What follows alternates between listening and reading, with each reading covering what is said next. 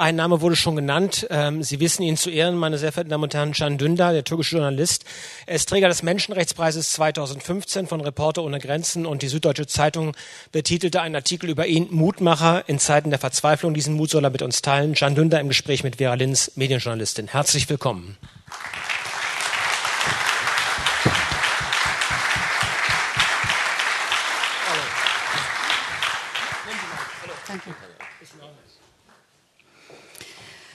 That's yours.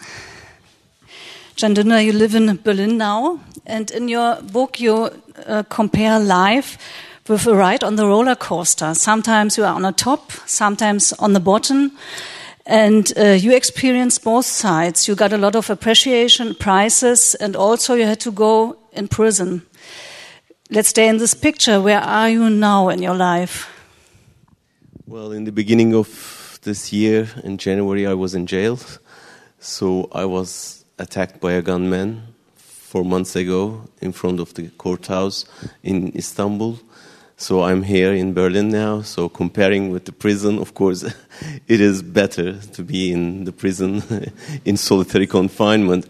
But since there are many friends and colleagues in Turkish prisons, so I don't feel like you know uh, being in good, good conditions because they are suffering there and we have 130 journalists in Turkish prisons now, and this is the biggest jail for journalists in the world.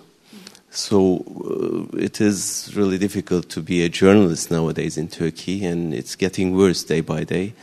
So I just want to thank you for this opportunity to express myself, and thank you, Mr. Minister, for your good uh, wording for us, and um, thank you for solidarity and support. Let's stay in, let's stay in Turkey. How would you uh, describe your situation? Can we still talk about freedom of press there? Um, in a way, yes, because we have still courageous journalists, and they are trying to struggle against the oppression of the government. In fact, we are defending not only a profession but a country and unfortunately, uh, the country is getting a kind of being an Islamic state day by day. So we are a kind of resisting at the moment. But uh, since the military uh, intervention attempt, hundreds, more than hundred media outlets were closed down, shut down, and many journalists arrested.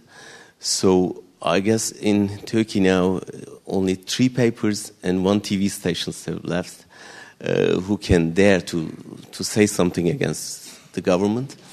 And now this is their turn. And uh, so it will be uh, no one in, in a couple of months, I'm afraid so.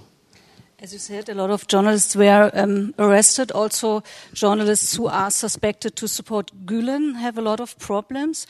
But as far as I know, it's not proved so far that Gulen was behind the putsch.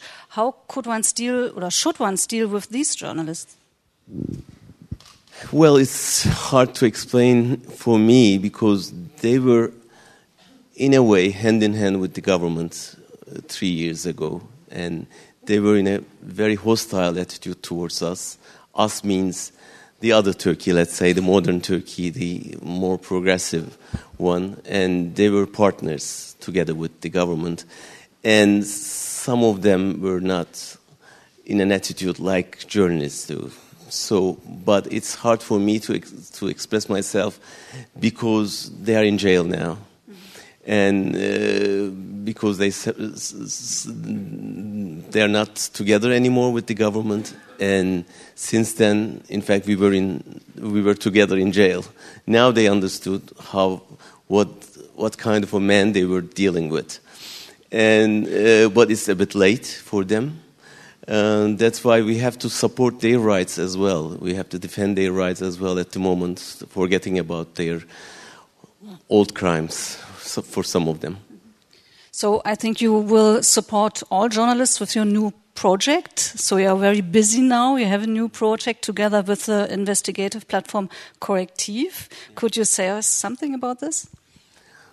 Well, this, as I told you, in January and December, I was in jail, so I was trying to do something from the jail, since we, are, we were not allowed to use computers or typewriter, but just by writing uh, some letters to, to German media, for example, from the prison, I was trying to express myself and uh, try to defend our rights uh, to tell the truth.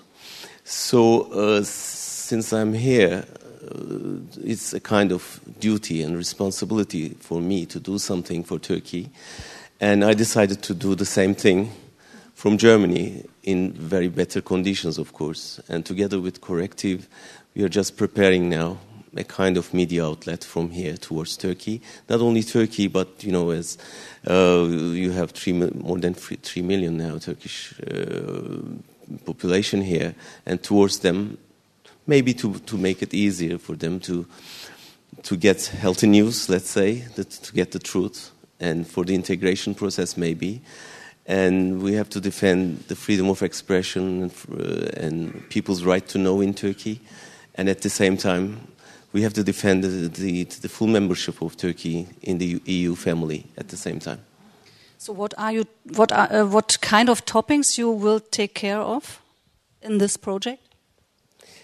You know, just last week, for example, uh, a Turkish hacker group hacked the email conversations of Erdogan's son-in-law, and uh, but no paper can dare to publish them. There were some, some many crimes in it, but to to stop the circulation of the the, emails, Erdogan, you know, banned the, the Dropbox and Google Drive in all countries. So the education system has failed. You know, it's collapsed.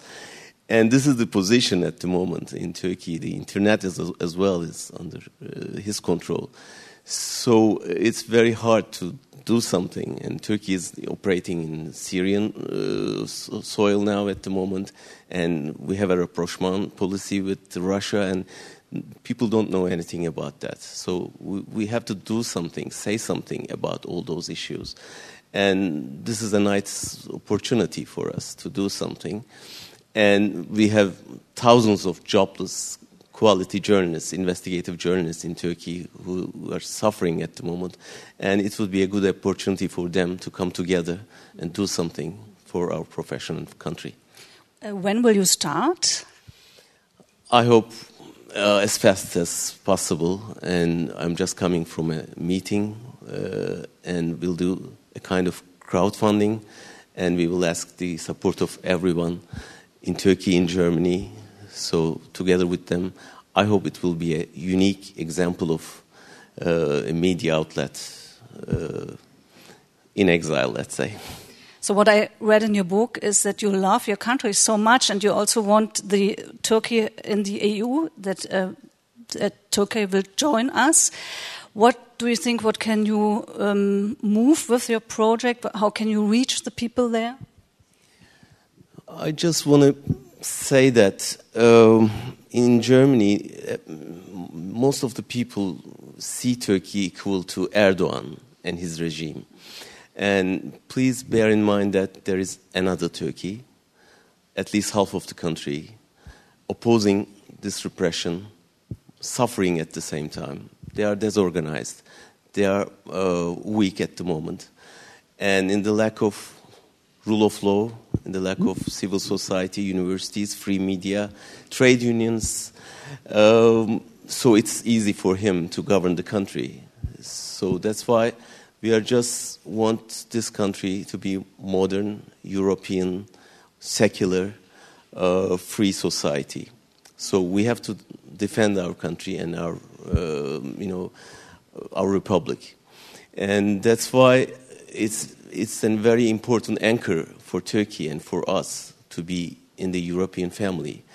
And if the other, other danger for, for us is the isolation of Turkey, and if the negotiation process stops, that would help Erdogan to go towards Russia or Saudi Arabia. So it won't be a punishment for him, but it would be a punishment for us. Mm. So you have to defend the modern Turkey be a, member in the European family. So thank you again that you are here and part of our community.